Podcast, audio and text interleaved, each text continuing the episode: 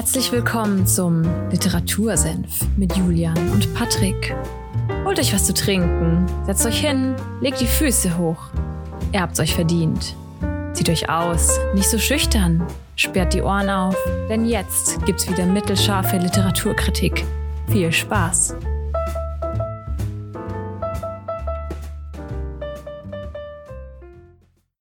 Hallo und damit herzlich willkommen beim Literatursenf. Ihr hört Folge 86 am 9. Januar im Jahr 2022.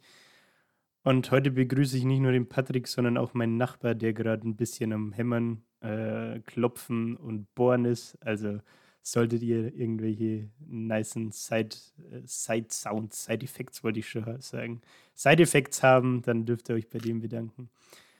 Und mit diesen Worten gehen erstmal die Grüße nach Fulda. Ja, vielleicht füge ich jetzt auch einfach immer Hämmern mit ein in die Tonspur. ja, so als entspannende Background-Musik. Auf jeden Fall. Ja, auch von mir herzlich willkommen zur zweiten Folge des Jahres am 9.1., du hast schon gesagt. Folge 86. Und heute werden wir richtig philosophisch unterwegs sein, Julian, und uns, ja, unsere Gesellschaft anschauen, nachdenken, ja. einkehren und uns berieseln lassen von philosophischen Ergüssen. Bist du bereit? Du hast mir gestern oder vorgestern einen Snap geschickt von, aus einem Buch. Ja. War das auch das? Das war von dem, ja. Okay. Ja, ich bin sehr gespannt. Du bist sehr gespannt. Ich bin heute zur Abwechslung in New Year, New Me und so. Äh, bin ich heute mal wieder vorbereitet. Ich habe mir nämlich äh, ein Interview vom Autor angesehen, tatsächlich. Ja, spannend. Ich habe das Interview tatsächlich nicht gesehen. Sehr gut. Ja, damit auch unsere Hörerinnen und Hörer wissen, um was es geht. Es geht um Undinge, Umbrüche in der Lebenswelt von Byung-Chul Han, heißt der gute Mann. Und der ist einer der, ja, ich würde fast sagen, führenden deutschen Philosophen. Hat ich kenne nur einen oder jetzt zwei. Jetzt kennst du zwei, also sonst äh, Richard David Prechte, der ja irgendwie durchgereicht wird durch jede mögliche, ja, Talkshow, die es gibt und langsam auch ein bisschen schwachsinnig vor sich hin brabbelt, aber das ist ein anderes Thema. Ich glaube, der hat, der hat auch mittlerweile doch einen Podcast, oder nicht? Ich glaube schon, ja, aber den habe ich noch nie mit angehört. Mit Markus Lanz oder so. Ja, mit Markus Lanz, jawohl. da haben sich die beiden gefunden und die gerne miteinander reden, sehr schön. Das ist fast so gut wie, wie Barack Obama mit Bruce Springsteen oder was? Was gibt's da? Gibt's das? Auch, ja, ja. Echt jetzt? Auch einen Podcast. Okay, also das ist ein Scherz, oder? Also das glaube ich dir nicht. Warte, ich kann es dann nachschauen. Das, das, schau, schau, das bitte nach und schick mir. Äh, das möchte ich echt sehen. Oh Gottes Willen, das kann ich mir gar nicht vorstellen. Aber heute geht es um Undinge und um äh, Byung-Chul Han und vielleicht, du hast gemeint, du kanntest ihn vorher nicht, also den Autor sagt dir gar nichts. Äh, nee, tatsächlich. Ja, dann auch für ich dachte, ich also ich habe das Interview angesehen und war sehr verwundert über sein. Er spricht nicht jetzt 100% perfekt Deutsch, sondern stockt manchmal ein bisschen. Aber ich fand es irgendwie richtig krass, wie gewählt und trotzdem präzise er sich ausdrückt. Also irgendwie spricht er doch sehr gut Deutsch. Keine Ahnung, ganz weird irgendwie. ja, der, der gute Mann ist in Südkorea geboren, also ist gebürtiger Südkoreaner, hat mhm. da auch erst Metallurgie, also Metallbearbeitung, heute würde man wahrscheinlich fast sagen Maschinenbau studiert und ist dann aber nach Deutschland gekommen, weil er sich gedacht hat, es wäre doch eigentlich ganz cool, Philosophie und Germanistik bzw. deutsche Literatur in Heidelberg zu studieren und darin auch zu promovieren. Was er dann auch gemacht hat. Das ist irgendwie alles sehr spezifisch. was, er dann, was er dann auch gemacht hat. Und war, ich glaube, er ist nicht mehr Dozent an der Freien Universität Berlin, aber er war da Dozent für Philosophie bzw. Medienethik, glaube ich, oder Medientheorie, mhm. irgendwie sowas. Und er schreibt ganz gerne mal Essays beziehungsweise Aufsätze. Bekannt geworden ist er durch sein 2012 müsste das erschienen sein. Das nennt sich Müdigkeitsgesellschaft. Da geht es um ja das Thema Burnout und alles und wieso diese Volkskrankheit, kann man ja fast schon dazu sagen, immer häufiger ja, auftritt. Und ich bin dann aber auf das Buch, das letztes Jahr oder das Essay, das letztes Jahr rausgekommen ist, 2021, ist Undinge erschienen und ich weiß nicht, kennst du oder kennt ihr auch vielleicht solche es gibt manchmal bei BR24 oder HR Info heißen diese Radiosender jetzt, manchmal so Literaturempfehlungen, was dann gerade so rausgekommen ist, was man so lesen könnte. Kennst du das? Ich höre absolut 0,0. Okay, du hörst 0,0. Ich, ich höre manchmal echt, ja. also ganz gerne, wenn ich zur Arbeit fahre oder irgendwo hinfahre, höre ich ganz gerne mal so Nachrichtensender. Und dann ab und an kommt dann so die literarische 5-Minuten-Einspielung, wo irgendeine Frau oder ein Mann da sitzt und dann sagt so, ja, okay, und diesen Monat sind erschienen die und die Bücher. Und dann wird irgendwas ganz Tiefgründiges zu dem Buch gesagt, warum man das dann unbedingt lesen sollte. Und da haben sie mhm. das Buch vorgestellt, dieses Undinge. Da dachte ich mir, fuck, irgendwie interessiert mich das. Das möchte ich lesen. Ja. Okay. Und um was geht's in diesem Buch?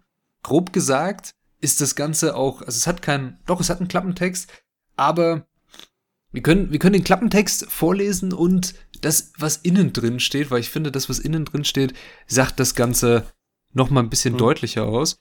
Aber zuerst, ja. Dann, ja, kann man gerne machen. Ich kann dann auch mal, ich habe ja das Interview angesehen mhm. äh, mit ihm, da das Intro von ihm fürs Interview war ein konkretes Beispiel, das diesen Begriff Undinge, glaube ich, ganz gut beschreibt auch irgendwie. da bin ich gespannt.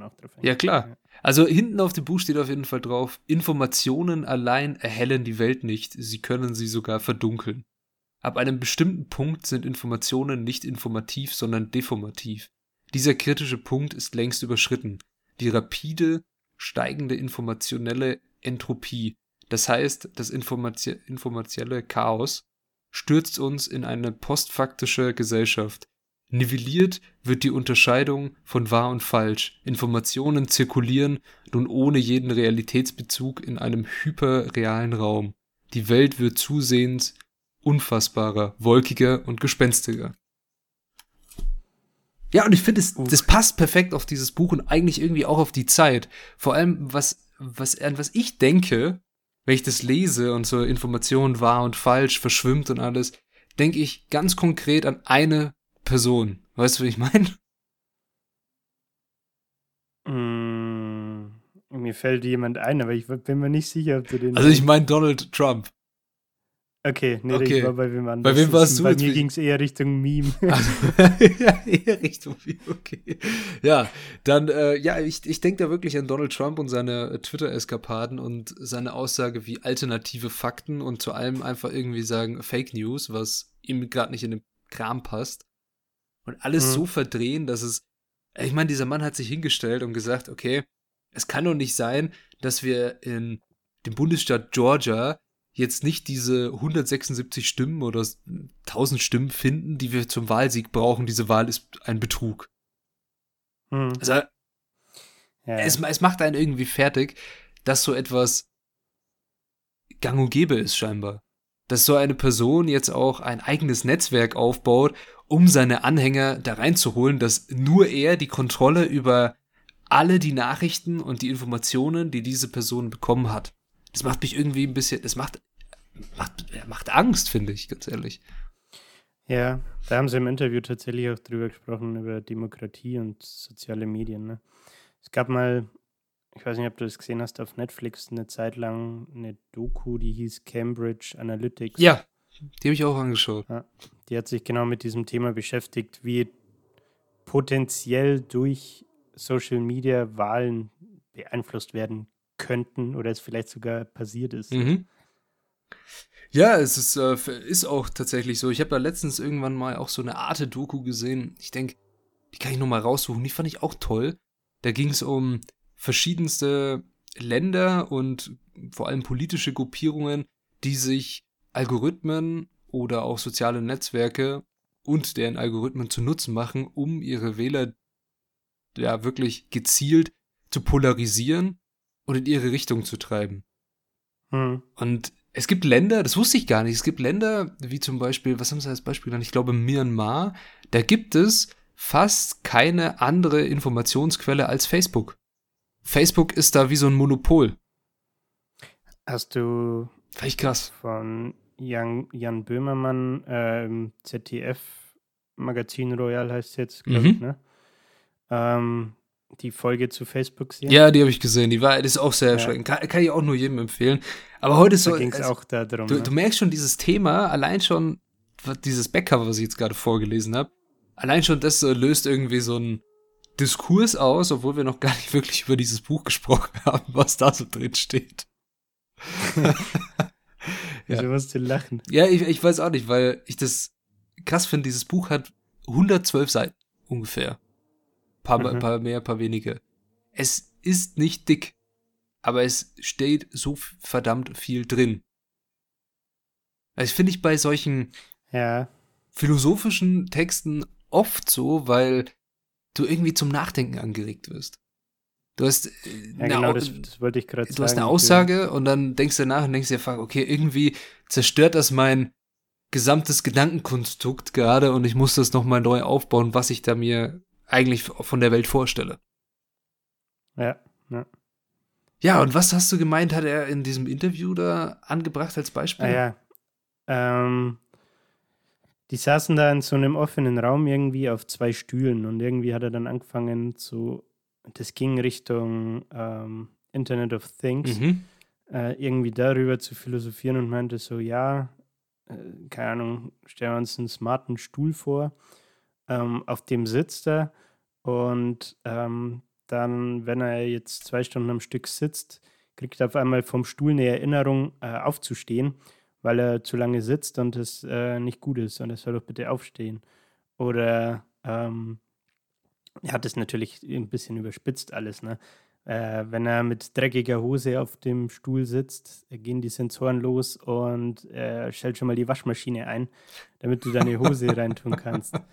Oder wenn, er, wenn der Stuhl merkt, du hast äh, zugenommen ähm, und willst aufstehen und dir einen Snack holen, äh, dann sperrt er den Kühlschrank zu, sodass du ihn nicht mehr aufkriegst. Ja, das, ne? Äh, also ich, ich habe jetzt gerade gelacht und sowas und äh, du musst auch ein bisschen schmunzeln dabei, aber ich, ja. tatsächlich, ich glaube, es kann dahin gehen. Also ich, ich sehe ja auch oft irgendwelche, du schaust ja auch manchmal Memes an oder sowas, oder ihr vielleicht, ja. die gerade zuhören auch. dann gibt es solche Memes, wo irgendwie, ja, irgendwer hat ein Armband oder ein Halsband oder irgendwas entwickelt, dass wenn man ein Schimpfwort oder irgendwie ein schlechtes Wort sagt, dann kriegt man Stromschock. Und dann irgendwie mhm. so drunter so diese Meme, dass man halt irgendwie sich selbst quasi lebendig äh, brät, weil man so oft geschockt wird, weil man so oft äh, Schimpfwörter sagt. Ja. Aber dass es so etwas gibt und dass so ein Ding existiert und über einen diese Kontrolle auswirkt, ist schon geht dahin, was er da als Beispiel genannt hat. Ja, genau. Und was, was er halt, um das vielleicht noch kurz abzuschließen, was er sagt, ist, es sind ja jetzt, wenn es soweit ist, nicht mehr nur Dinge, sondern es geht auch um Informationen. Und da ähm, hat er dann so ein bisschen diese Brücke geschlagen zum Thema, was du vorhin schon kurz angesprochen hast. Ich weiß nicht, ob das der Buchtitel war oder so, aber dieses äh, Thema Müdigkeit, ich glaube, er hat es Informationsmüdigkeit genannt. Mhm. Ähm, dass du so eine heutzutage, vor allem durch Social Media und die ganzen Informationen, die auf dich einprasseln, so eine ähm, Informationsflut hast, dass es tatsächlich eine belegte Krankheit gibt, die sich eben Informationsmüdigkeit nennt, bei der man äh, ähnliche Symptome wie bei Depressionen hat. Mhm. Und dann hat er halt das philosophisch noch so ein bisschen weiter ausgeführt natürlich und meinte so, ähm, so ein normaler, keine Ahnung, Schreibtischstuhl oder äh, ähm, Holzstuhl und ein normaler Schreibtisch haben doch auch was Schönes, weil die eine gewisse Ruhe und Gleichmäßigkeit reinbringen und eben nicht diese Informationsflut fördern, die du eben zum Beispiel durch so Smart Devices hast. Das war so das Beispiel, das mit dem, mit dem sie ins Interview gestartet sind. Ja, auf jeden Fall. Also das findest du auch sehr stark im Buch, das Thema mit, wir verlernen die Fähigkeit zu verweilen und uns zeitintensiven Dingen zu widmen. Wie mhm. auf jemanden eingehen, Vertrauen aufbauen. Es wird auch angerissen, also da gibt es ja auch etliche Bücher dazu. Es gibt auch so einen Ausspruch, so Generation beziehungsunfähig, glaube ich. Und auch ja. sowas ist ja eine zeitintensive Praktik, eine Beziehung zu führen, sich auf den anderen Menschen einlassen, Kompromisse einzugehen. Das alles ist in einer Welt, in der wir gewöhnt sind zu bekommen, was wir wollen, wann wir es wollen, sehr schwer für viele. So, du, du hast ja. quasi, also dein, dein Handy suggeriert oder dein Smartphone suggeriert dir ja, dass du die ganze Welt in deiner Hand hast und dir alles offen steht und du alles gleich bekommen kannst. Ja, also das, das erstreckt sich ja über sämtliche Lebensbereiche. Ja, auf jeden ne? Fall. Du hast Hunger, du kannst dir sofort was zum Essen bestellen. Ja.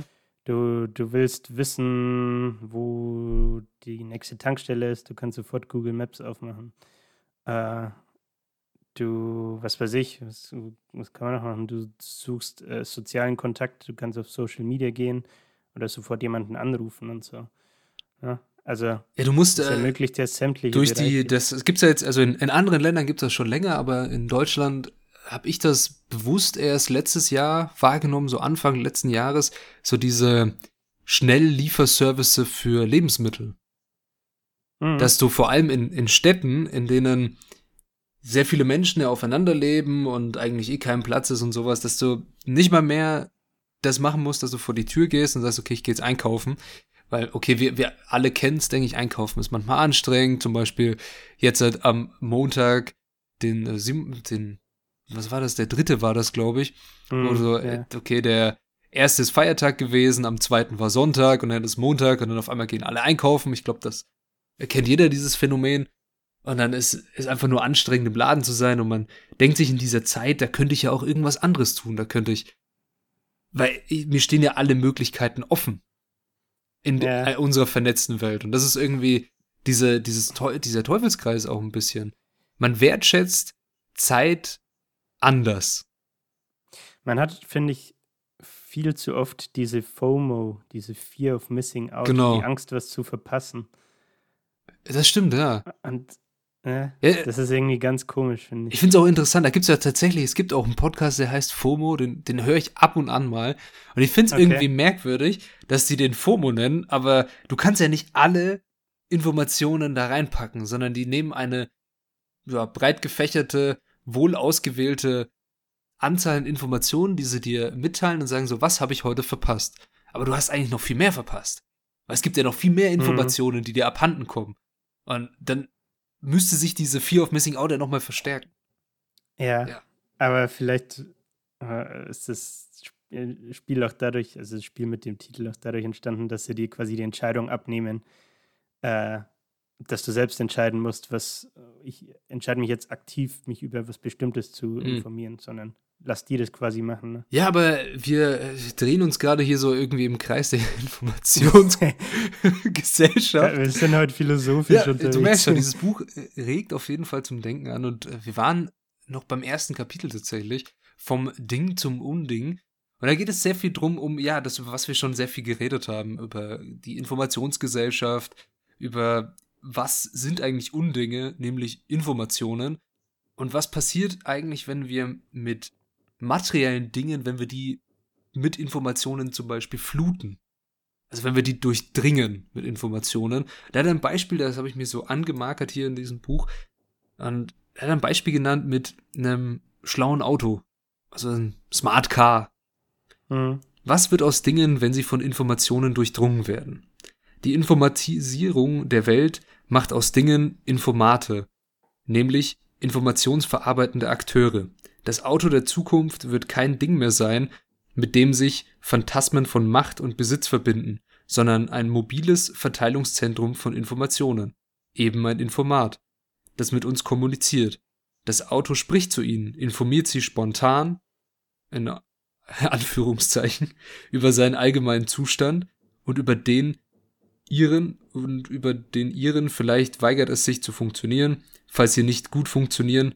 Es erteilt Ratschläge und trifft Entscheidungen, es ist Partner in einer umfassenden Verhandlung darüber, wie zu leben sei. Das finde ich, dieser letzte Satz so, dieses wie Ja. zu leben sei, finde ich krass. Okay, es gibt so Sachen, darüber kann man sich zwar unterhalten, ob das sinnvoll ist, aber ich finde das auf jeden Fall sinnvoll, wie, ich glaube, das haben sie in Frankreich irgendwann mal eingeführt, so einen automatischen Alkoholtest im Busfahrzeug für Busfahrer. Wenn die zur Arbeit, zum Dienstbeginn kommen. Okay, Also ich finde so habe ich einen, einen automatischen Alkoholtest im Auto, bevor es losgeht, damit die Zündung halt angeht, finde ich nicht verwerflich, obwohl es natürlich, wenn wir jetzt wieder uns das Ganze anschauen, ein sehr starker Eingriff in die Freiheit ist.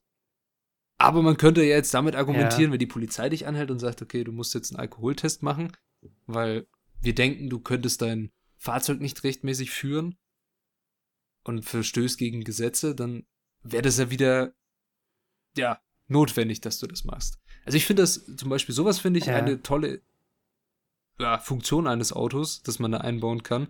Aber es stimmt schon, das Auto wird nicht mehr das, was man früher mit einem Auto verbunden hat, nämlich sehr oft ein Prestigeobjekt, sondern es geht vielmehr in ein Verteilzentrum, stimmt schon. Also finde ich jetzt hm. persönlich. Ähm, zwei Dinge. Einmal mhm. glaube ich, der Alkoholtest ist, stellt sich halt die Frage nach der Praktikabilität. Ja, ja, klar. Ich hoffe, das ist ein deutsches Wort. ähm, und bei diesem smarten Auto, ich weiß nicht, ob die Geschichte wahr ist, aber ich habe mal irgendwie, ich weiß nicht wo, auch irgendwo in den Tiefen des Internets wahrscheinlich, so eine Story mitbekommen ähm, von einem Tesla-Besitzer, der irgendwie einen Unfall hatte oder irgendwas war.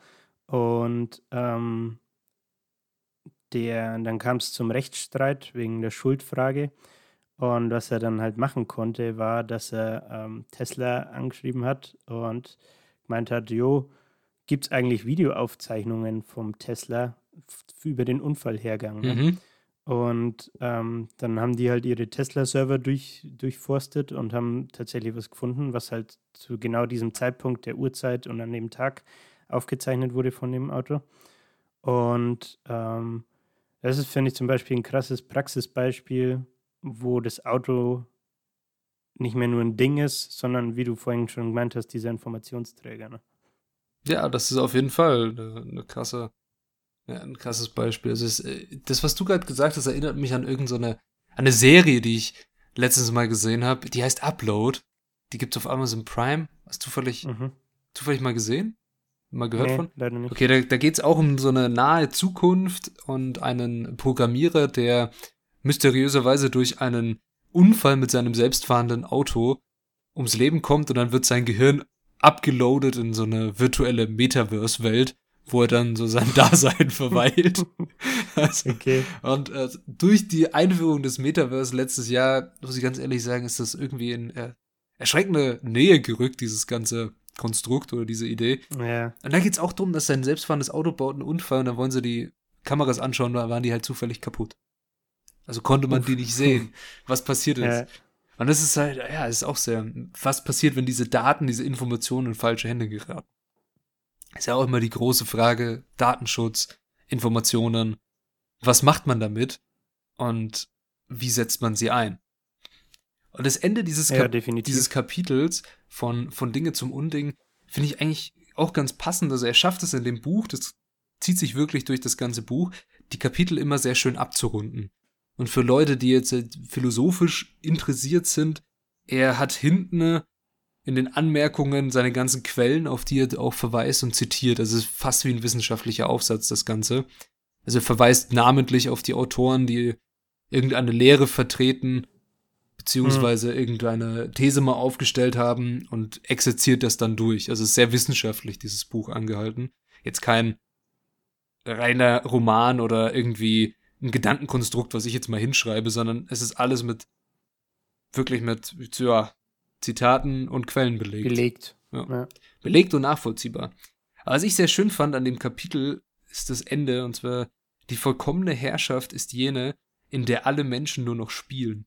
Mit dem Spruch Panem et Circenes, Brot und Spiele, bezeichnet Juvenal jene römische Gesellschaft, in der kein politisches Handeln mehr möglich ist. Menschen werden ruhig gestellt mit kostenloser Nahrung und spektakulären Spielen. Grundeinkommen und Computerspiele wären die moderne Version von Panem et Circenses. Ist auch so. Also definitiv. Äh. Also klar, in diesem Kapitel geht es noch darum, dass wir uns vom Homo sapiens ein bisschen ab, äh, abwandeln zum Homo ludens. Ludens kommt von Spielen. Also der, der Mensch, der nur noch spielen möchte und kein Bock auf Arbeit oder wirkliche Handhabung mit den Händen. Es geht sehr viel um die Hände hat, sondern er will, dass mhm. seine Dinge für ihn die Sachen machen. Darum Smart Car, Smartphone, smart irgendwas. Deine Sachen oder dein selbstfahrendes Auto, das soll gefälligst für dich fahren. Wieso sollst du denn fahren und deine Aufmerksamkeit auf so eine Tätigkeit wie Autofahren lenken, wenn du mit doch mit der was anderes machen könntest? Ja, und ein Arbeitskollege von mir hat jetzt kürzlich, ich glaube, das war ein Weihnachtsgeschenk oder so, einen ähm, Roboter zum äh, Staubsaugen bekommen. Aha. Jetzt war ich mir gerade, jetzt hätte ich gerade fast äh, Saugstauben gesagt. Zum Saugstaub, also zum dreckig machen, sehr schön. Ja, ähm, aber das ist, finde ich, auch ein gutes Beispiel dafür. Ja, ne? klar, auf jeden Fall. Das ist auch ein Ding, wo du entweder der fährt jetzt der Roboter automatisch oder du nimmst dir halt die Zeit und machst das selbst mit deinen Händen irgendwie. Ja, das, das ist klar, so ein Sa äh, Saugroboter, ich weiß nicht, da, irgendjemand hat den mal sich geholt, als die noch so anfänglich rauskamen und der hatte keinen, ja, keinen Höhensensor. Also der hat dann nicht mhm. gecheckt, wenn der, der Ort, an dem er als nächstes hinfahren würde, tiefer oder höher ist. Und dann ist er halt oft gegen Sachen gedoxt einfach, gegen die Wand. Und einmal die Treppe, die Treppe runtergeballert, runter dann war halt kaputt. Naja, dann hat man das angepasst und jetzt verstehen diese Saugroboter tatsächlich durch ihre Sensoren, dass sie da nicht weiterfahren können, weil sie sonst runterfallen. Ja. Aber ja, entweder man saugt selbst oder man kauft sich einen Saugroboter, der einem diese Arbeit abnehmen soll. Ein informationsdurchzogenes Ding. Das natürlich auch. Oder ein Unding. Ein Unding. Ja, also wenn wir es mal durchspielen würden, tatsächlich kann dieses Ding natürlich auch Informat sein, indem es dir sa sagen könnte, nachdem es gesaugt hat, okay, ich habe so und so viel Dreck aufgenommen und diese und jene Ecke konnte ich nicht putzen, weil ja, da steht irgendwas im Weg, da kann ich nicht hinfahren. Mhm. Also wie so ein Bericht ausspuckt. Und diesen Bericht könnte es ja nur auch jemand anders geben. Kannst ja nicht nur du erhalten. Und auf einmal weiß jemand, wie deine Wohnung ausschaut, zum Beispiel. Der Grundriss. Wo was steht, wo der Roboter ja. lang gefahren ist. Wie schmutzig es vielleicht bei dir ist, keine Ahnung. Beziehungsweise diesen Grundriss muss man doch, glaube ich, so, ich weiß nicht, ob es bei den äh, Saugrobotern so ist, aber bei den Rasenmähern musst du sowieso diesen Grundriss dem quasi einmal einprogrammieren, okay. jetzt mal, damit er weiß, welche Fläche er zu bedienen hat. Ja, dazu bin ich noch nicht gekommen, mir sowas zuzulegen. Ja, ich auch nicht, ich kenne es nur aus dem Bekanntenkreis. Ja, aber das war jetzt so das, das erste Kapitel und ihr merkt schon, dieses Buch äh, also regt sehr, sehr stark zum Nachdenken an. Und dann geht das weiter von, vom Ding zum Unding, gehen wir vom Besitz zum Erlebnis. Und das muss ich ganz ehrlich sagen, habe ich persönlich auch sehr oft erlebt, so sei es von mir oder sei es von Menschen, die ich kenne, so dieser, es hält irgendwie ein, eine Art von Minimalismus, man möchte nicht mehr viel besitzen, man schaut bei Sachen, oder ich kenne viele, die sofort gucken, wenn sie etwas haben, was sie irgendwie ganz objektiv betrachtet nicht mehr nutzen wollen, aber sie besitzen dieses Ding, dass sie es einfach verkaufen möchten, um mhm. Geld damit zu, zu, Geld zu erhalten, um sich entweder neue Sachen zu kaufen. Und er nimmt in diesem Buch ein ganz, ein ganz äh, gängliches Beispiel, Reisen. Also ein Erlebnis. Mhm. Und nimmt die Sendung, was ich auch ganz witzig finde, die Sendung Bares für Rares im ZDF. bei der, bei der laut ihm auch natürlich ganz äh, ohne mit der Wimper zu zucken, Herzensdinge, also Familienerbstücke, sind ja oft Leute, die kommen dahin und sagen, ja, ich habe hier so ein, so ein altes Gemälde oder keine Ahnung, irgend so ein Papiertheater. Ja, wo haben sie denn das her? Ja, von meiner Großmutter, das habe ich geerbt und das war am Dachboden und ich brauch's mhm. nicht. Also irgendwelche Dinger, die lange im Besitz sind und quasi Herzensdinge sind, weil sonst wären sie nicht so lange im Besitz, werden ohne mit der Wimper zu zucken abgegeben, um ein Konsumerlebnis zu haben, weil wenn die Leute gefragt werden, was sie mit dem Geld machen wollen, ja, wir wollen reisen, wir wollen mal die Welt sehen und so weiter. Sie wollen ein Konsumerlebnis haben. Es geht weg vom Besitz zum Erlebnis. Irgendwie schlüssig für mich, weil das Reisen war auch noch nie so einfach. Ja. Also, also ich verstehe, was er sagt mit dem Baris Ferraris äh, Beispiel. Ich habe aber auch gerade so ein Zitat im Kopf, was ich mal gehört habe, wo es genau um das äh, Besitz versus Erlebnis ging. Mhm. Ähm, ich glaube, Beispiel, kaufst ein teures Auto oder du gehst eine Weltreise machen, so ungefähr. Ähm, und da war halt die Quintessenz auch, eher zum Erlebnis hin, mit der Begründung, you can always make more money, um dir wieder deinen Materialismus kaufen zu können. Ne?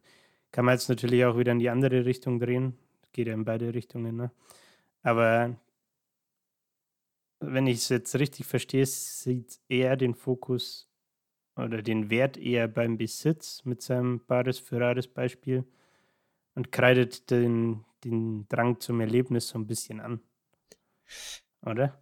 Ja, das, äh, das Ding, was er sich irgendwie denkt oder auch was er sich denkt bei dem Ganzen, dass man Erlebnisse zu stark mit Emotionen überfrachtet. Also, dass du mit, hm. mit der Voreinstellung oder mit dem Gedanken, dieses Erlebnis muss jetzt toll sein, dafür gebe ich viel Geld aus und gebe, bin bereit, Herzensdinge herzugeben, um ein Erlebnis zu haben, das mir ja dann ganz viel tolle Eindrücke bringt und das mich so viel bereichern wird. Dahin geht die Gesellschaft. Dass ich mich trenne von Sachen, die mir vielleicht auch noch gefallen und die ich vielleicht auch toll finden würde. Und die ja auch sehr viele Emotionen in sich tragen, weil sie lange im Familienbesitz sind oder lange mhm. in meinem Besitz sind. Und ich dieses, dieses Ding lange hatte und das irgendwie auch eine, eine Bindung zu diesem Ding aufgebaut habe. Weil an sich hat es keinen Nutzen, öfter diese Sachen, die sie dahin bringen. Es sind einfach nur Andenken. Andenken an irgendetwas, beladen ja. mit Emotionen, beladen mit Erinnerungen und die sollen weggegeben werden, um ja den, den schnellen Spaß zu haben, beziehungsweise etwas, das man sich erhofft, dass es einem gefällt. Ja, ja verstehe ich. Ich weiß aber nicht, ob ich es unterschreiben würde, weil. Ja, definitiv. Also, es ist ja. Also, natürlich kann es sein, dass Dinge irgendwie dann emotionalen Wert haben. Das ist ja, sag mal, das will ich gar nicht anfechten, aber bei Reisen schaffst du doch irgendwie auch einen emotionalen Wert, indem du diese Erlebnisse mit anderen Menschen teilst. Ja, und also, da auch Erinnerungen. Ne? Um das, um das klarzustellen, ich will, ich will dir seine Thesen hier gar nicht so wirklich ver verteidigen und alles. Ich bin bei Reisen voll mhm. und voll bei dir, weil ich merke schon, du, du hast Bock auf Reisen und äh, ja, das mache mach ich auch gerne. ja. Und das, was soll ich sagen? Das, das Ding ist, das ist auch eine, eine Kritik an diesem Buch von ich weiß nicht mehr wegen genau, es war in irgendeinem Artikel, den ich dazu gelesen habe, der hat dann Kritik übergeschrieben. Und das Ganze ist sehr einseitig, das Buch. Es ist wirklich so, okay, okay, das ist jetzt halt meine Ansicht zu dem Thema und gefühlt ist alles scheiße, also wirklich ganz überspitzt gesagt, alles ist scheiße, die Welt geht vor die Gründe und früher war alles besser. Wenn, mhm. das könnte man überspitzt gesagt aus diesem Buch herauslesen. Was ich aber krass finde, und jetzt halt nicht so zu dem Thema, okay, das ist jetzt gut, dass wir unsere Sachen behalten, wir sollten alle nicht mehr reisen gehen, sondern der Wandel der Gesellschaft wird sehr schön dargestellt in diesem Buch. Also es ist nicht mehr so, dass wir Erbstücke haben. Es ist nicht mehr so, dass wir, wenn ich jetzt an meine, an meine Mutter denke oder auch an meine Oma zurück, die hatte wirklich für verschiedenste Anlässe verschiedene Besteck- und Tellerservice. Mhm. Also so, und die, die wurden weitervererbt. Die wurden weitervererbt. Da ich mir doch mein, mein Ikea-Set. Echt so. Und es, es geht hin zum Praktischen. Man muss ganz ehrlich sagen, wenig machen auch noch diese. Es, okay, da könnte man jetzt wieder sagen, es geht weg von den Ritualen, weil das ist ja auch ein Ritual, jemanden zum Kaffee einzuladen, Tee aufzusetzen, mhm. schönes Service rauszuholen und so weiter und so fort. Da bewegen wir uns natürlich auch weg, das stimmt. Aber ich finde an dem Buch sehr schön, um nochmal zu meinem ursprünglichen Punkt zurückzukommen, sieht man, wie die Gesellschaft sich wandelt. Und ich sehe das Ganze eher so als Beobachtung, die er in diesem Buch mhm. niederschreibt. Ob man jetzt seinen Thesen zustimmt oder nicht, ist jedem selbst überlassen. Ich finde es manchmal auch sehr stark einseitig und auch manchmal ein bisschen sehr überspitzt, aber das ist auch gewollt. Also man, mhm. Man soll ja nachdenken in diesem, mit diesem Buch. Ja, klar. Auf jeden Fall. Ja, gut.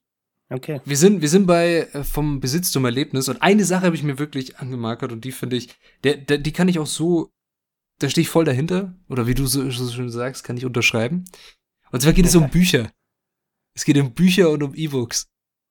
Oh, jetzt wird die Büchse der Pandora geöffnet. Ja, und zwar hat er das Ganze in einem kleinen Absatz so zusammengefasst. Benjamin zitierte den bekannten lateinischen Spruch Habend sua fata libelli, Bücher haben ihre Schicksale. Seine Leseart zufolge hat das Buch insofern, insofern ein Schicksal, als es ein Ding, ein Besitz ist. Es trägt materielle Spuren, die ihm eine Geschichte verleihen. Ein E-Book ist kein Ding, sondern eine Information. Es hat einen ganz anderen Seinsstatus. Es ist, selbst wenn man darüber verfügt, kein Besitz, sondern ein Zugang. Beim E-Book ist das Buch auf seinen Informationswert reduziert. Es ist ohne Alter, Ort, Handwerk und Besitzer. Ihm fehlt gänzlich die auratische Ferne, aus der ein individuelles Schicksal zu uns spräche. Das Schicksal gehört nicht in die digitale Ordnung. Informationen haben weder Physiognomie noch Schicksal. Sie lassen auch keine intensive Bindung zu. So gibt es vom E-Book kein Handelexemplar. Es ist die Hand des Besitzers, die dem Buch ein unverwechselbares Gesicht, eine Physiognomie verleiht. E-Books, E-Books, E-Books, wow, sind gesichts- und gesichtslos. Sie werden ohne Hand gelesen. Den Blättern wohnt das Taktile inne, das Konstitutive für jede Beziehung ist. Ohne körperliche Berührung entstehen keine Bindungen. E-Books. E-Books. ja, aber das, das finde ich tatsächlich so. Ein E-Book ist kein Buch für mich. Es ist einfach. Ich habe noch nie ein E-Book gelesen. Ich auch nicht. Ich Außer tatsächlich halt, also, ja, das kann man Uni schon. Mal ja, Uni. Vielleicht. Also wirklich so Lehrbücher, da bin ich ganz ehrlich, Lehrbücher, da finde ich, da finde ich unsere Informationsgesellschaft toll, weil für ein Lehrbuch, das, keine Ahnung, 1500 Seiten Steuerung hat, F. 1500 Seiten hat, irgendwo in Hinterdupfing in einer Universitätsbibliothek steht, dass ich lesen möchte, das möchte ich nicht als Fernleihe bestellen. Ja, genau, und was ich meinte, halt, ja, du kannst wenn du was nachschlagen willst, du hast sofort die Stelle, die du suchst. Ja klar, die Informationen kriegst du sofort raus, das ist wunderschön. Aber ein Buch, das man, in dem man lesen möchte, in dem man einen Roman liest, in dem man sich verlieren möchte oder ähnliches, das finde ich gehört gedruckt und gebunden als Buch. Es muss nicht als Hardcover sein, hm. aber es sollte ein, weiß ich nicht, ein physisch greifbares Objekt sein für mich. Finde ich ganz ehrlich. Also, sehe ich genauso. Ja ich habe, ich weiß nicht, wie ich es beschreiben soll, ich habe einfach keinen Bock, E-Books zu lesen. So, ich möchte einfach physisch das Buch in der Hand haben. Mhm. Und irgendwie ja, habe ich gar kein Bedürfnis, äh, ein E-Book zu lesen. Ja, voll, also ich auch nicht. Definitiv nicht. Ja, okay. Es, es, können wir so stehen lassen. überhaupt nicht falsch, können wir so stehen lassen. So, jetzt waren wir vom Besitz zum Erlebnis, aber über Bücher geredet und äh, sehr viel übers Reisen. Und dann als nächstes Kapitel hat der gute Mann Smartphones sich aufgegriffen. Vielleicht so das Objekt unserer Zeit. Mhm. Kann man, also jeder, ich nehme mal an, jeder, der diesen Podcast oder jeder und jede, die diesen Podcast hören, haben definitiv ein Smartphone, würde ich jetzt zugeben, weil ich wüsste. Würde mich interessieren, wer es nicht auf dem Smartphone hört. Das würde mich auch interessieren, weil äh, sonst, mich würde es interessieren, wie man dann den Zugang zu Spotify bekommt, natürlich über den äh, Desktop-PC oder andere Endgeräte, aber man braucht ja irgendein, ja, irgendein informationsfähiges Gerät, mit dem man auf Spotify oder andere Plattformen, auf die ihr unseren Podcast hören könnt, zugreifen kann. Oder? Du kannst ja nicht einfach ein Radio anschalten. Wäre auch mal interessant. Das ist eher schwer, soweit sind wir noch nicht. dürft, euch, dürft euch gerne. Ja, wir, wir, wir senden immer auf Kurzwelle. Also, falls, falls ihr Bescheid wisst.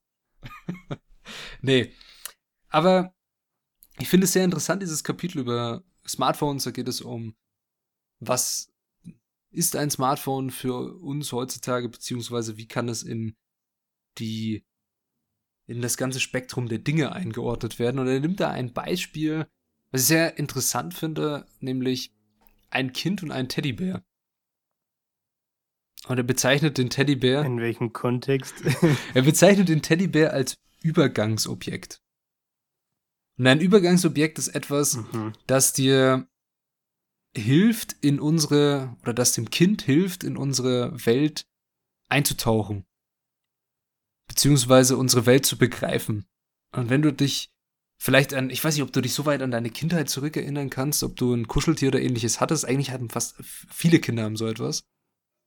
Ja, ja, ich hatte ein paar ähm, am, am Bett. Also ich habe jetzt nicht mit denen aggressiv gekuschelt oder so, sondern die waren eher so, ich sag mal, Deko halber am, am Bett mit dabei gelegen. Mhm. Ähm, zumindest so, keine Ahnung, wie alt ist man da? So sechs, sieben, wahrscheinlich. Acht, zehn wahrscheinlich, ja. Ja, und äh, Übergangsobjekte stiften eine Beziehung zu, zum anderen. Beziehungsweise sie helfen dir, eine Beziehung zu vermeintlich Fremden aufzubauen, indem du die auf dieses Übergangsobjekt projizieren kannst. Also du kannst ja auch mit deinem Teddy reden, machen auch Kinder, wenn mhm. man das beobachtet. Du kannst den anfassen, ihn knuddeln, er gibt dir durch dieses Knuddeln eben Wärme oder Geborgenheit in Hinsicht. Es ist ein Objekt, was dir irgendwie hilft, vor, bevor man in zwischenmenschliche Beziehungen geht, so etwas zu erlernen. Und das Ganze mhm. vergleicht er jetzt mit dem Smartphone, weil so, also man wird immer, oder Kinder werden immer jünger, wenn sie ein Smartphone bekommen oder zum ersten Mal in den Händen halten. Und er betitelt dieses ganze, dieses Smartphone dann als autistisches Objekt. Das ist die Frage, mhm. was ist ein autistisches Objekt? Das habe ich mich gerade auch gefragt. Ja, und da habe ich jetzt auch wieder eine, eine grandiose Lesestelle rausgesucht hier. Und zwar, den autistischen Objekten fehlt die Dimension des anderen. Sie reden, regen auch keine Fantasie an. Der Umgang mit ihnen ist repetitiv und nicht kreativ. Das Repetitive, das Zwanghafte, kennzeichnet auch das Verhältnis zum Smartphone. Die autistischen Objekte sind zwar wie Übergangsobjekte ein Ersatz für die fehlende Bezugsperson, aber sie vergegenständlichen sie zu einem Objekt. Sie nehmen ihr anders, ihre Andersheit. Mit autistischen Objekten haben wir das extreme Beispiel dafür genannt, dass Gegenstände an die Stelle von Menschen treten, ja geradewegs dazu dienen, den Unwägbarkeiten und immer möglichen Trennungen, die Beziehungen zu autonom agierenden Menschen unweigerlich mit sich bringen, zu entgehen, ja radikaler noch, andere Menschen überhaupt nicht als solche wahrzunehmen. Mhm. Hm. Ich muss ganz ehrlich sagen, ich finde, das passt sehr gut, weil ein Smartphone ermöglicht dir, einen Menschen, der ja am anderen Ende dieses Dings, wenn du eben eine Nachricht schreibst, sitzt, zu verdinglichen oder zu entmenschlichen. Und ich sehe das ganz ja. oft. Es, ich weiß, Leute oder auch ich finde das witzig und wahrscheinlich auch du so eBay Kleinanzeigen irgendwie sowas Best of so genau ja. solche Memes. Aber im Grunde ist das ja eine zwischenmenschliche Kommunikation, die da stattfindet. Ja. Und ich denke, so würde niemand miteinander reden. und das ist das, was durch das Smartphone möglich wird. Du kannst eine Nachricht rausschicken, ohne dass du gleichzeitig die Reaktion des anderen vor dir siehst. Also nicht jetzt so wie bei, bei uns gerade, wir sitzen ja im Videocall ja. gegenüber, also ich sehe auch deine Reaktion und sehe, dass du angestrengt nachdenkst und du winkst gerade sehr schön. Aber ich finde das, ich finde das sehr krass, vor allem bei so, bei so Chatgruppen, wo viele Leute auch äh, anonyme Chatgruppen, was jetzt tatsächlich auch durch die Medien ja immer wieder polarisiert wird, anonyme Chatgruppen auf gewissen Online-Plattformen wie Telegram als Beispiel. Wenn man sich da mal wirklich diese Chatverläufe anschaut, was die Leute da reinschreiben, das sind ganz viele Menschen, die in einer Chatgruppe sind und die können da irgendwas reinschreiben oder genauso bei Livestreams, wo mehrere tausend Leute zuschauen und die alle in den Chat irgendwas reinschreiben. Das sind manchmal Nachrichten, wo man sich fragt, okay, hast du dir das jetzt gerade wirklich so überlegt oder was, was, was erwartest du von dieser Nachricht? Also es sind, es, mhm. es geht total weg vom miteinander kommunizieren wollen hin zum, ich muss einfach irgendwie Informationen loswerden, die ich meine, dass ich sie teilen will. Ich glaube, was da auch ein ganz gutes Beispiel ist, ist mh, mm, zum Beispiel bei YouTube äh, so Hate-Kommentare. Mhm. Wenn, wenn so, keine Ahnung, das beste Beispiel ist, finde ich immer, wenn einfach so ein Hasskommentar da ist, der aber dann sich gar nicht mal aufs Video bezieht oder so, sondern einfach wirklich nur da ist, weil jemand das jetzt loswerden wollte. Einfach nur Hass. Schön. Ja. Und deswegen erstmal Daumen runter Anzeige abschaffen, oder? Daumen runter Anzeige abschaffen. Das finde ich das eine gute, eine gute Vorangehensweise. Ach je. Ja, also das fand ich nochmal so ein interessantes Ding zum Nachdenken ist, was macht das Smartphone mit uns eigentlich? Wohin gehen wir mit unserer Kommunikation zu anderen Menschen? Und ist das Smartphone ein Ersatz für andere oder entmenschlicht es eigentlich alles? Beziehungsweise ist es mhm. eine sehr, ein, ist auch ein sehr narzisstisches Objekt, wenn man mal ganz ehrlich ist. Weil es ist ein, dein persönliches Smartphone, klar. Du gibst es, also ich kenne viele Menschen, die ihr Handy ungern aus der Hand geben. Ich war dieses Jahr äh, im Urlaub und habe da immer, wenn ich zum Strand bin, das Handy im Tresor lassen. Mhm. Also von, was weiß ich, 10 bis, sagen wir mal, 16, 17 Uhr. Und die ersten ein, zwei Tage, wo ich das gemacht habe, war das so weird irgendwie. Weil einfach das Handy nicht dabei zu haben, ne? Weil so im Alltag, gerade mit der Arbeit muss ich ja erreichbar sein, ne? Da habe ich das eigentlich immer bei mir liegen. Ja. So, Kunde ruft an, dies, das. Aber dann nach den zwei, drei Tagen, wo, wenn man das mal gemacht hat, ist es irgendwie ultra befreiend. Voll.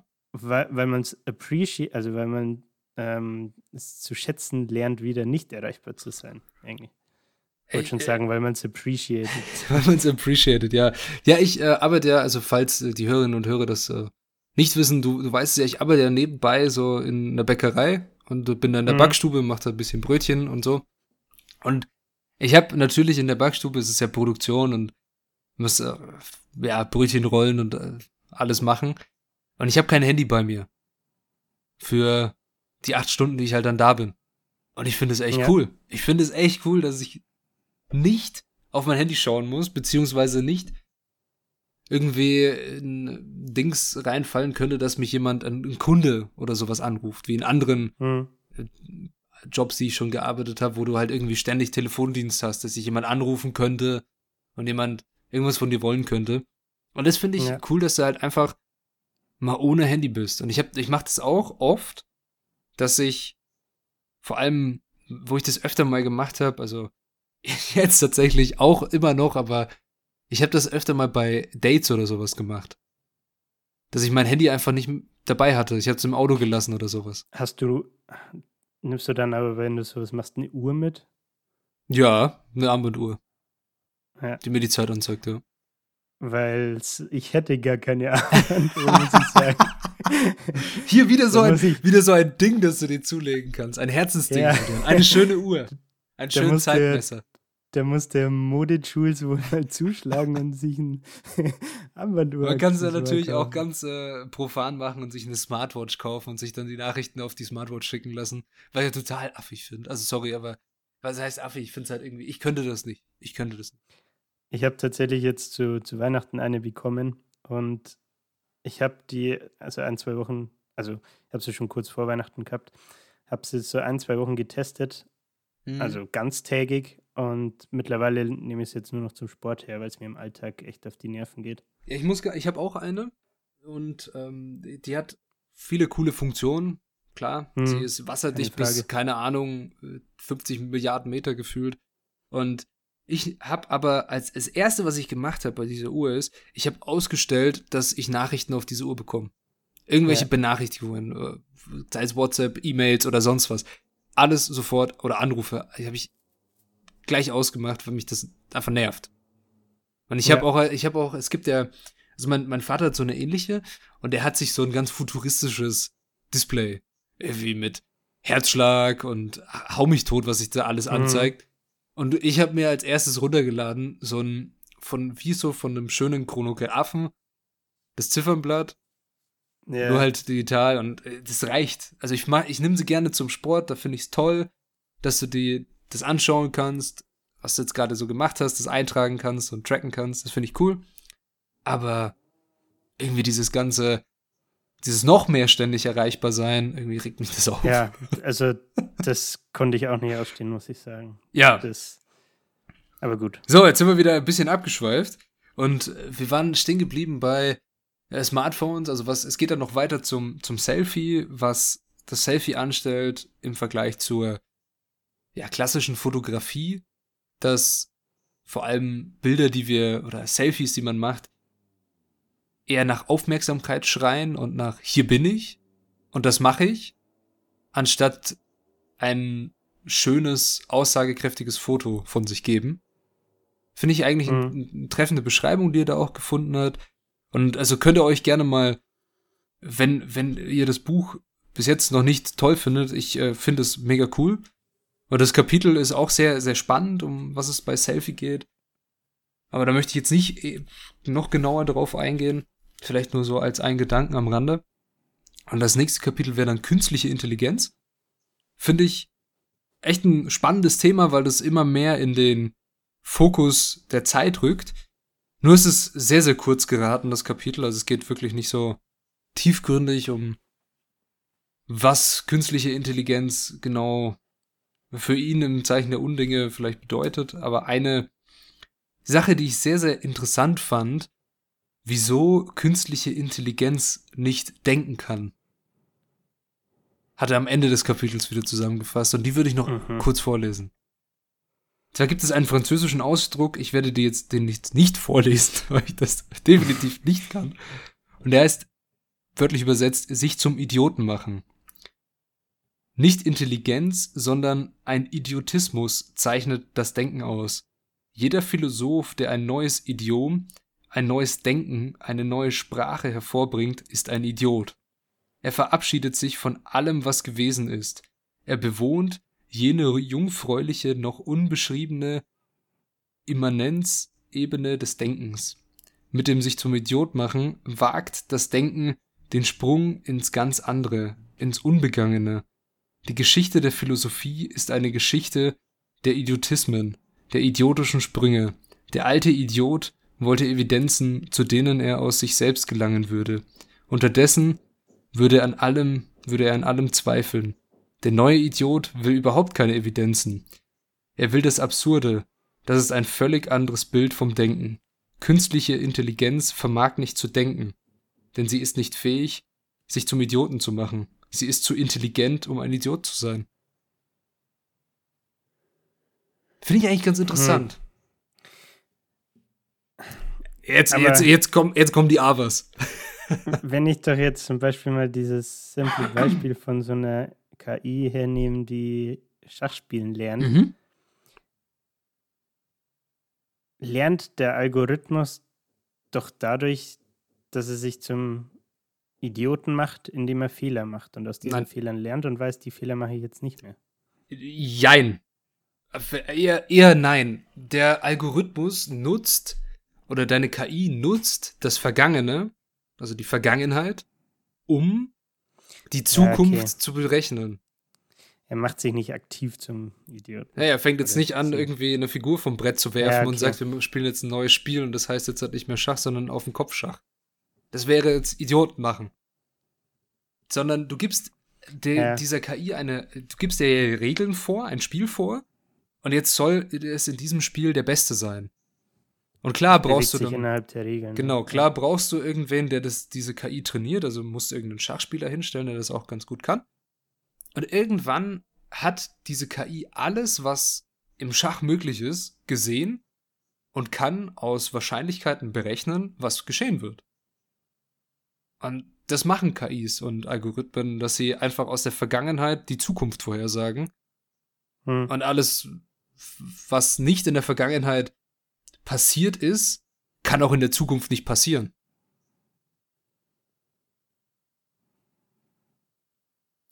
Wenn du genug Daten bereitstellen kannst, dann mag das stimmen, ja. ja, und also ich finde ich finde es ganz interessant mit diesem sich zum Idiot machen und alles. Und ich weiß jetzt sicher, okay, er hat jetzt die Philosophie als Beispiel genannt. Ich würde da vielleicht eher die Wissenschaft oder auch die Naturwissenschaften, vor allem die Physik, hernehmen, in der es immer wieder dazu kam, dass sich Leute wirklich zum Idioten machen mussten, weil sie gesagt haben, okay, ich stelle jetzt eine These auf und die macht eigentlich keinen Sinn zu dem, was wir schon wissen, unter anderem mhm. Albert Einstein.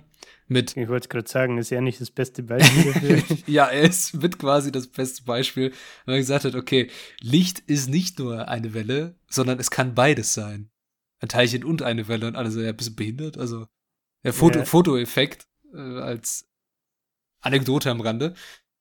Und auch andere Vertreter der Physik, unter anderem Heisenberg, beziehungsweise mit seinem Un äh, Unschärfe, ach Gott, unschärfe Relation, mhm. was auch bei der, in der Quantenmechanik eine sehr große Rolle spielt. Aber da gehen wir bei einem anderen Buch mal drauf ein.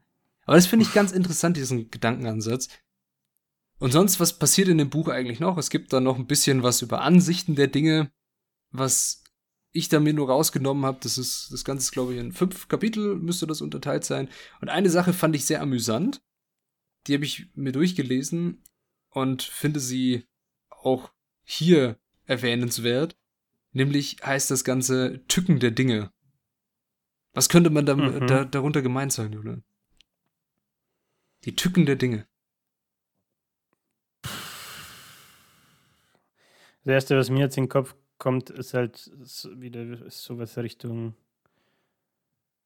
Smart Devices irgendwie, dass man.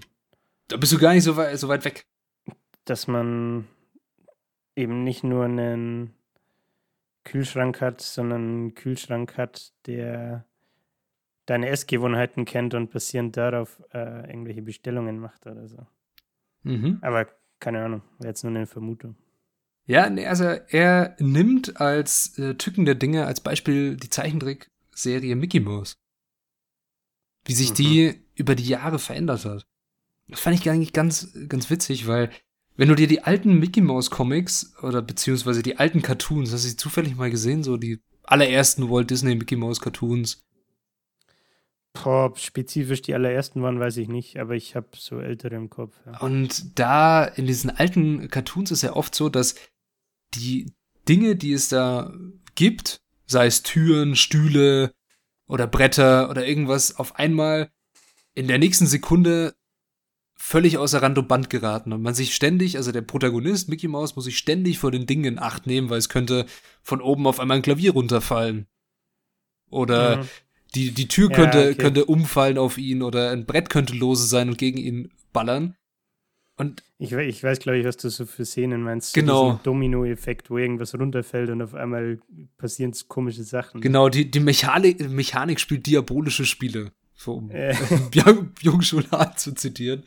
Und der Protagonist muss sich da so ein bisschen ran oder rumhangeln um das Ganze. Und jetzt gibt es eine neue Serie tatsächlich, die heißt Mickey Mouse Wunderhaus. Und plötzlich mhm. haben die Dinge ein Eigenleben. Plötzlich gibt es ein Smartboard, so ein großes Smartboard in der Mitte vom Wunderhaus mit, mit Apps drauf, auf die die Mickey Mouse dann immer drauf drückt, um irgendwas zu lösen. Okay. Also es, es suggeriert schon, dass die, es gibt Problemlösungen und das Leben ist quasi eine Problemlösung. Also dieses ist ja ein Lerncomic, Mickey Mouse Wunderhaus. Und die Dinge treten nicht als widerspenstige Akteure da auf, sondern sie wollen eher einen konfliktären Charakter. Heißt, du möchtest irgendwas lösen. Es gibt ein Problem und du brauchst eine Lösung dafür. Und mhm. das willst du den Kindern suggerieren, dass du auch in der, beziehungsweise den Zuschauern suggerieren, dass du mit der Handy-Dandy-Maschine, wie das Ganze heißt, ein Hand, ein Hand, äh, Smartphone-ähnliches Ding hast, mit dem du alle Lösungen griffbereit hast. Was dein Smartphone mhm. ja quasi auch ist. Heißt, die, ja. die Tücken der Dinge gehen verloren. Das fand ich ein sehr spannendes, kurzes Kapitel, das er mit rein hat. Hm. Aber gibt er auch ein Beispiel dafür, was das heißt, wenn man jetzt von Mickey Mouse weggeht? Nee, da war jetzt, also ist, glaube ich, nicht mehr. Nee. Sonst gab es da kein ja. anderes Beispiel. Okay, weil mir, also in dem Kontext macht es jetzt schon Sinn, aber ich frage mich, wo der Sinn dann in Bezug auf die Gegenwart oder den Alltag ist. Mhm. Irgendwie. Ja, ähm, das war eigentlich auch schon alles, was zu dem Buch zu berichten war von mir. Vielleicht doch ein paar kritische Worte so aus anderen ja, Kritikern, die da ihren Senf dazugegeben haben. Ein paar haben gesagt, oder einige haben gesagt, es ist halt sehr, sehr einseitig. Es ist sehr einseitig und es wird wenig Verständnis für neue Technologien von ihm erbracht, sondern es wirkt oft wie so ein wehmütiger Blick in die gute alte Zeit. Mhm. Und Kann ich verstehen, ja. ist dieser einseitige Blick gerechtfertigt? Geht unsere Menschheit, unsere Welt vor die Hunde? Oder bringen diese Technologien auch etwas Neues? Auch etwas Besseres? Machen sie unser Leben besser oder schlechter? Das ist so die, die Frage, die man am Ende Mhm. sich stellen kann und über die man nachdenken kann. Und ich finde, dieses Buch sollte keineswegs als so, das ist jetzt der Stand der Dinge und alles ist scheiße, so und früher war alles besser, sondern es soll zum Denken anregen. Und das finde ich macht es. Es regt zum ja. Denken an über das, wie wir mit Dingen umgehen und ob es überhaupt noch Dinge gibt, die wir einfach nur als Ding wahrnehmen oder ob alles gleich ein Gebrauchsgegenstand und einen Nutzen haben muss.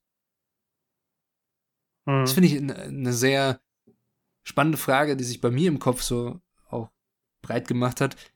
Weil es geht, finde ich, in der heutigen Zeit, alles braucht einen Nutzen, einen gerechtfertigten und wirklich bemessbar, oft auch sehr bemessbaren Nutzen, warum ich dieses Ding jetzt habe, weil ich brauche es für einen Zweck. Es muss immer ein Zweck da sein. Mhm. Und es geht weg von einfach Sachen, die man halt hat, weil man sie toll findet. Zum Beispiel. So die, Ja, Minimalismus ist da ein gutes Stichwort, ne? Ja. ja, Minimalismus ist da so eine, so eine Strömung, die sich vor allem damit beschäftigt, auf jeden Fall.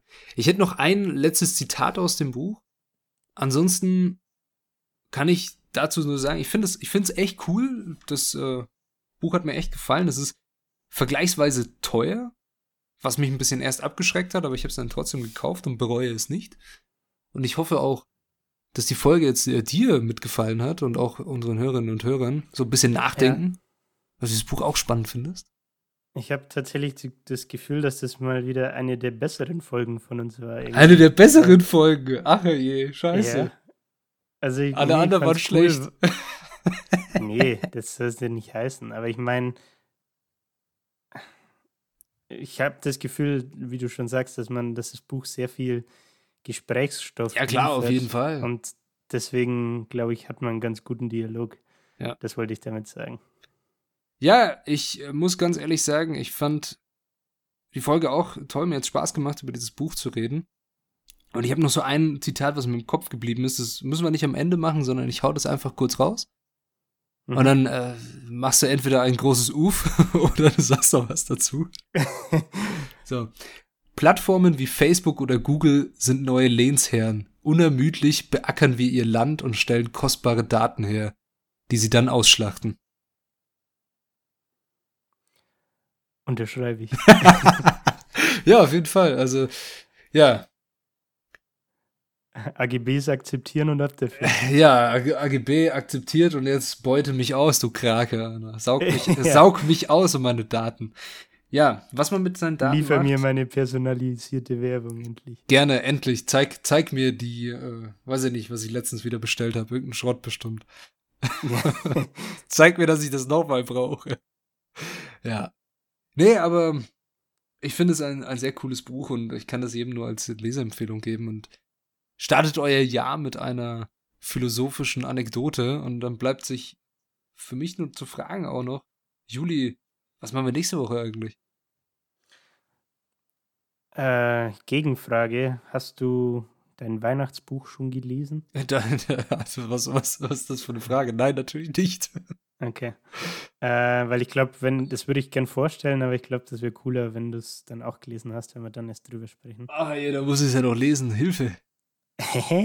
Ja, ich kann es auch so vorstellen, aber dann kennst du halt die Inhalte, ne? Ja. Also, muss, muss, den Call musst du machen. Ich, ich muss ganz ehrlich sagen, doch, ich will es lesen, weil ich denke, das wird eine sehr kontroverse Folge.